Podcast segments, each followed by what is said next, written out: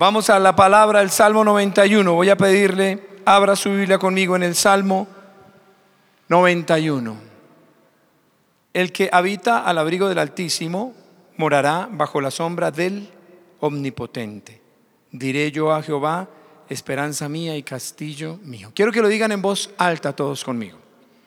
El que habita al abrigo del Altísimo morará bajo la sombra del Omnipotente. Diré yo a Jehová, esperanza mía y castillo mío, mi Dios, en quien confiaré. Quiero tratar con ustedes el tema titulado Bajo el abrigo de Dios. Bajo el abrigo de Dios. Y quiero tratar con ustedes tres puntos que podamos grabar en nuestro corazón y que no se nos olviden, que podamos poner en práctica. Escúcheme atentamente.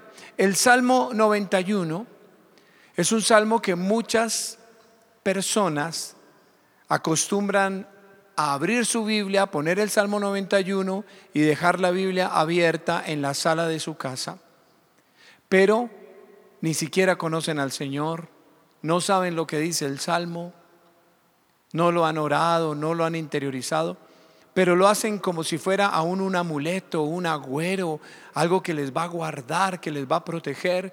Y muchas personas hacen esto y tienen el Salmo 91 abierto en su casa. Hoy y en el tiempo que estamos viviendo es muy importante nosotros no solamente saber que existe un salmo que habla de protección, sino conocerlo.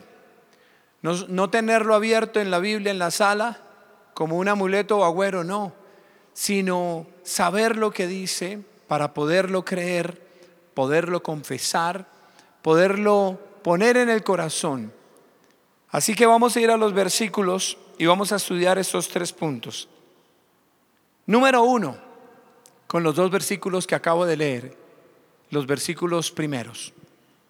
Confiar en Dios. ¿Qué es lo primero? Confiar en Dios. Dígalo fuerte.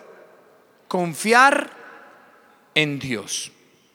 El que habita al abrigo del Altísimo morará bajo la sombra del Omnipotente. Yo quiero hacerte una pregunta, que tú te hagas esta pregunta.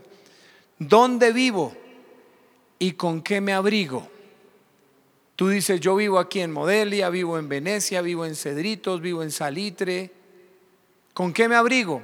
Tengo una cobija de ositos, tengo una cobija de leones, yo me abrigo con una ruana, con una cobija de plumas. ¿Con qué te abrigas tú y dónde vives? ¿Y por qué te hago esta pregunta? Porque yo quiero que con este salmo nosotros entendamos lo que es vivir y abrigarnos con el Señor. Si te pregunto dónde vives y con qué te abrigas, inmediatamente viene la, la imagen de tu habitación. Y tú te imaginas las, las, paredes, la ventana, la puerta, tu habitación. Yo vivo en ese cuarto y ya me acordé de la cobija, la sábana o con aquello con que yo me, me cubro, me abrigo. Pero vamos a declarar y dilo conmigo, vivo bajo el abrigo y la sombra de Dios. Dígalo conmigo. Vivo bajo el abrigo y la sombra de Dios. Que nosotros entendamos que en este momento es una oportunidad de Dios para que Él se convierta en nuestra habitación, en ese lugar en el cual nosotros deseamos llegar. Tú a tu habitación quieres llegar para descansar, para dormir, allí estás a solas, allí renuevas tus fuerzas, tal vez algunos duermen con su hermano, sus hermanos, pero es el lugar de refugio, es un lugar donde tú no te sientes en otro lugar como te sientes ahí en tu habitación y cuando te cobijas con tus cobijas. Y el Señor se convierte en nuestra habitación. Por eso esta palabra dice el que habita y dice mm, el que mora. Y habitar y morar quiere decir vivir en un lugar. Yo vivo en la presencia de Dios. Y en la presencia del Altísimo y del Omnipotente es que yo siento que Él me abriga, me protege. Yo estoy bajo la sombra de Él como quien se pone debajo de la sombra de un árbol, bajo la protección del mismo. ¿Y para qué nosotros nos ponemos debajo de la presencia del Señor? Porque le hemos puesto a Él por esperanza y castillo nuestro. En un castillo uno está guardado y está protegido. Y la esperanza en el Señor es que yo nunca dejo de confiar Por eso lo primero, para vivir bajo el abrigo de Dios, ¿qué es? ¿Qué es? Dígalo fuerte, confiar en Dios. Confiar en Dios. Número dos, versículo 3 en adelante dice, Él te librará del lazo del cazador, de la peste destructora, con sus plumas te cubrirá y debajo de sus alas estarás seguro. Escudo y adarga es su verdad. ¿Qué es lo primero? Quiero que lo digan fuerte. ¿Qué es lo primero? Confiar en Dios. Lo segundo, confiar en Dios. Diga conmigo, confiar en Dios. En el primer punto, confiar en Dios en que yo vivo en su presencia y Él es mi abrigo y mi sombra. Este segundo punto, confiar en Dios en que Él me libra y me cubre y yo no temeré. Dígalo fuerte, Él me libra, Él me cubre y yo no temeré. Hazte esa pregunta, ¿quién pelea por mí y quién es el que me defiende? Cuando tú tienes una situación difícil, un problema, ¿quién pone las manos en el fuego por ti? ¿Quién se arriesga por ti? ¿Quién es capaz de perder su trabajo, sus amigos por ti? A veces tú dices, nadie pelea por mí. Y en el momento difícil me dan la espalda, me dejan solo. Pero en este pasaje nosotros encontramos a un Dios que nos defiende y que pelea por nosotros y no nos da la espalda en el momento de prueba, en el momento difícil. Él te librará del lazo del cazador. ¿De qué nos librará el Señor? Miren lo que dice el pasaje. Del lazo del cazador. El cazador con el lazo busca atrapar a su presa para destruirla. Pero también dice que nos libra de la peste destructora. Diga conmigo, el Señor me libra de la peste destructora. Miren la defensa tan enorme que nos da Dios de la peste destructora. Realmente una peste busca destruir, busca acabar. Pero dice, Él me libra de una peste así. Con sus plumas te cubrirá y debajo de sus alas estarás seguro. Así como los polluelos van a la sombra de la gallina de las alas de ella para sentirse protegidos y guardados, así nosotros, por eso dice, con sus plumas Él nos va a cubrir y debajo de sus alas yo estaré seguro. Pero que realmente nosotros estamos confiados en el Señor y estamos seguros bajo sus alas, bajo sus plumas. Yo les pregunto, levanten la mano los que se sienten seguros debajo de las plumas del Señor. Amén. Diga conmigo, pío, pío, pío. Como los polluelos que se sienten seguros bajo esas alas nosotros estamos seguros. Y mire lo que dice ese final del verso 4. Escudo y adarga es su verdad. Ustedes saben que un escudo de metal para protegerse de las flechas y de los dardos. Y adarga también es un escudo, pero que hacían en cuero. Primero era ovalado, luego en forma de corazón, pero es igual un escudo de cuero con el cual protegerse de las flechas y de los dardos del enemigo. Y dice, escudo y adarga es tu verdad. ¿Y cuál es la verdad? La palabra de Dios. ¿Cuál es la verdad? La palabra de Dios. Así que tu escudo debe ser la palabra de Dios. La palabra de Dios es la que nos debe guardar, proteger, porque en este tiempo vienen muchos dardos, muchas flechas.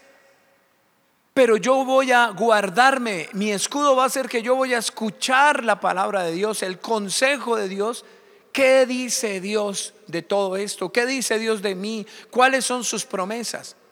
Cierra tus oídos a aquello que quiera dañarte. Pone el escudo de la palabra, pero no, dejen que, no dejes que vengan esos dardos que buscan decirte que ya todo está acabado, que ha llegado tu fin, que ha llegado el fin de tu familia, que ahora qué será de mi futuro, de mi carrera y ahora yo qué voy a hacer. Y hay personas alrededor que buscan en el trabajo, en el estudio, compañeros, que tienen temor y buscan no quedarse con ese temor solos, sino contagiar a otros de su miedo. Y a veces logran contagiarte a ti también.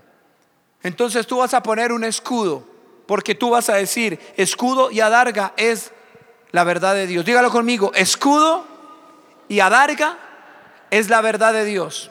¿Y cuál es la verdad de Dios? La palabra de Dios. Entonces la palabra te va a proteger cuando vengan esos dardos. Ahora, muchas veces esos dardos vienen de personas, pero muchas veces pensamientos. El enemigo quiere poner pensamientos para hacerte pensar cosas negativas, para hacerte creer que van a que vas a recibir noticias malas y negativas, pero tú te vas a cubrir con el escudo que es la palabra de Dios. Versículo 5 dice, no temerás, diga, yo no, diga conmigo, yo no voy a temer. No temerás el, el terror nocturno, ni saeta que huele de día, saeta es como una flecha, pestilencia que anda en oscuridad. ¿Qué es pestilencia? Eh, una enfermedad, un virus, una peste, pestilencia. Dice, ni pestilencia que anda en oscuridad. Ay, es que qué tal mientras duerma se me prenda algo. No, yo no voy a temer eso. Ni mortandad, diga, ni mortandad que en medio del día destruya. El Señor nos está diciendo, no temas, no temas. Tú no vas a morir antes de tiempo, joven. Tú que me estás viendo allí en tu casa, tú no vas a morir antes de tiempo. El hombre de Dios es inmortal hasta que cumple el propósito de Dios en esta tierra. ¿Cuántos lo creen? Dígalo fuerte conmigo. El hombre de Dios es inmortal hasta que cumple el propósito de Dios en la tierra. Así que no temas porque mortandad no te va a tocar, no vas a tener temor de mortandad que en medio del día destruya. Verso 7 dice, caerán a tu lado mil y diez mil a tu diestra, mas a ti no llegará. A otros puede tocar, pero a los que confían en el Señor, Él nos va a defender. Dios hace diferencia entre el que le teme y el que no le teme, entre el que le sirve y el que no le sirve. Y dice, tú verás que tal vez a otras personas le suceden cosas, pero tú dices, a mí no llegarán. ¿Por qué? Dios está conmigo. Ciertamente con tus ojos mirarás y verás la recompensa de los impíos, porque has puesto a Jehová, que es mi esperanza, al Altísimo por tu habitación. Quiero que lean todos conmigo el versículo número 10. No te sobrevendrá mal, ni plaga tocará tu, tu morada. Y quiero que ahora lo digas hacia ti, en primera persona. No me sobrevendrá mal, ni plaga tocará mi morada. Dilo más fuerte. No me sobrevendrá mal, ni plaga tocará mi morada. Levanta tu mano y lo vas a decir sobre tu vida y sobre tu familia. No me sobrevendrá mal, ni plaga tocará mi morada en el nombre de Jesús. Amén. ¿Cuántos saben que el Señor nos protege, nos defiende y no tenemos por qué temer? Dele ese aplauso fuerte al Señor. ¿Y por qué Él nos defiende? ¿Por qué no debemos tener, temer nada de esto? Dice, porque a sus ángeles, verso 11, mandará acerca de ti que te guarden en todos tus caminos. Los ángeles son reales y son enviados por Dios para guardar a los que temen al Señor. Y Él mandará a sus ángeles para que te guarden en las manos te llevarán para que tu pie no, no tropiece en piedra. Sobre el león y el áspid pisarás, hollarás el cachorro del león y el dragón. El Señor envía a sus ángeles para defendernos, para pelear por nosotros, para guiarnos, para guardarnos, para que no nos pase nada. Te pregunto, ¿quién pelea por ti y quién te defiende? El Señor, nuestro Dios. Número tres, ¿Cuál creen que es? Confiar en Dios. Siga, confiar en Dios. Tres puntos para que nunca se lo olviden, dígalos. Confiar en Dios, confiar en Dios, confiar en Dios. Versículo 14. Por cuanto en mí ha puesto su amor, yo también lo libraré. Digan en voz alta conmigo, voy a amar a Dios. Y mire lo que dice la siguiente parte del versículo 14. Le pondré en alto por cuanto ha conocido mi nombre. Dios dice, yo le pondré en alto por cuanto ha conocido mi nombre. Así que di en voz alta, voy a amar y a conocer a Dios. Entonces vamos a confiar en Dios, pero esa confianza en Dios es que yo lo voy a amar y yo lo voy a conocer. En ese tiempo es un tiempo de conocer más al Señor. Y como esta palabra, el Señor está diciendo, por cuanto en mí ha puesto su amor, yo lo libraré. Y lo pondré en alto por, por cuanto me ha conocido. Vamos a amar a Dios y vamos a conocer al Señor. ¿Quiénes aquí aman al Señor? Amén. ¿Cuántos quieren conocerlo más? Amén. Vamos a estar más unidos, hermanos, a pesar de la distancia. Estamos unidos en un mismo corazón, en un mismo sentir, en una misma oración, en un mismo espíritu. Y vamos a conocer al Señor en este tiempo. Cuenten con sus pastores, cuenten con sus líderes. Pero lo que vas a poner en tu corazón es el deseo de amar a Dios cada vez más. Señor, yo te voy a amar más en este tiempo. Y a veces cuando la gente está en medio de una situación difícil, es cuando finalmente pone su mirada en el Señor. Es cuando finalmente puede decir, Señor, yo te amo, yo te necesito. Y voltea sus ojos hacia el Señor. Nosotros miramos siempre al Señor. Pero cuando cuando de pronto hay una situación difícil, como que lo miramos más de cerca. Porque dice la palabra, ¿a quién tengo yo en los cielos sino a ti? Y fuera de ti nada deseo en la tierra. Así que nosotros volteamos a mirar al Señor diciendo, ¿a quién más yo voy a acudir? Nosotros debemos es lanzarnos a los brazos del Señor a decirle, Señor, yo confío en ti, yo te amo. Como la historia de aquel hombre que era un hombre que sabía cruzar la cuerda floja y tenía muchos admiradores. Entonces cruza una cuerda floja y todos le aplauden. Luego pone la cuerda floja pasando por un gran abismo y él la cruza y todos le aplauden. Luego él dice, ¿ustedes creen que yo puedo pasar esta cuerda con esta carretilla? Y todos, sí, tú puedes. Entonces él dice, bueno, entonces ¿quién se sube a la carretilla? Y ahí sí nadie dijo que podía. Ahí sí todos dudaron de su capacidad. Ahí no eran capaces de subirse a la carretilla para confiar en Él. Y a veces nosotros le decimos al Señor, Señor, yo te amo y yo confío en ti. Pero en una situación difícil donde, Él dice, bueno, si confías en mí, súbete en mi carretilla que yo te voy a cruzar al otro lado. Tú vas a pasar al otro lado, no estás solo, yo estoy contigo, yo te defiendo, yo te protejo. Es donde debemos decir, amén Señor, y lanzarnos a los brazos del Señor, confiar en Él, amarlo con todo el corazón, conocerlo cada vez más y poder saber que el Señor realmente nos ama y nos cuida porque nosotros somos sus hijos. Amén. ¿Cuántos hijos del Señor hay aquí? Dele ese aplauso fuerte al Señor Jesús. Y los últimos versículos dicen, me invocará y yo le responderé. Para que el Señor responda, debemos invocarle. Por eso en este tiempo vamos a estar unidos en oración. Vamos a unirnos en oración más que nunca. Con Él estaré yo en la angustia, lo libraré y le glorificaré. Lo saciaré de larga vida y le mostraré mi salvación. Mira lo que Dios quiere para ti y para mí. Saciarnos de larga vida. Diga conmigo, Dios quiere larga vida para mí. Dios quiere darte larga vida y quiere mostrarte su salvación. Y esto fue lo que Dios hizo también con el pueblo de Israel, que los llevó a que confiaran en Él. Entonces permitió que vinieran las plagas, porque ellos estaban como esclavos en Egipto, pero plagas aún mucho más fuertes, más terribles vinieron, diez plagas. Y el pueblo de Dios también estaba ahí en Egipto, así que tuvo que verlas todas. Pero Dios estaba protegiendo a su pueblo.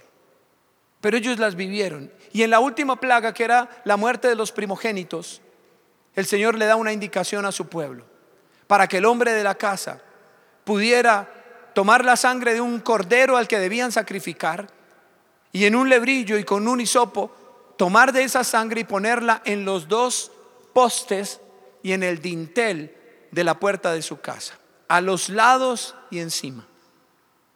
Y quienes hicieran esto, que eran los hijos de Dios, el pueblo de Dios, el ángel de la muerte, que era la última plaga, no entraría en esas casas y no tocaría a los primogénitos. Para el pueblo de Egipto era una locura ver al pueblo de Dios haciendo esto. Pero ellos estaban confiando en Dios. Estaban demostrando que su fe estaba puesta en el Señor y que eran obedientes a lo que el Señor les decía. Entonces, hicieron lo que el Señor les dijo. Entren en sus casas, que no salga nadie, solamente el hombre, el papá de la casa va a hacer esto. Pero nuestra confianza está en la sangre del Cordero de Dios, que es la sangre del Cordero inmolado de Dios, que tiene poder. Y vamos a cubrir nuestras casas con la sangre de Jesús. Vamos a orar para que la sangre de Jesús esté puesta en nuestras casas.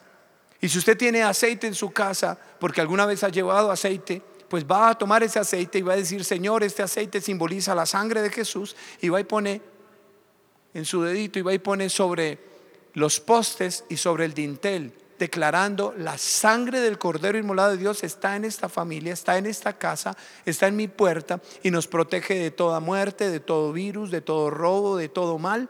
Hay poder en la sangre de Jesús. Amén. Si no, usted va a conseguir aceite y durante estos próximos días siempre esté buscando a sus líderes, a sus pastores para que oren por ese aceite y usted pueda tener como ungir sus casas. Amén. Póngase de pie, por favor.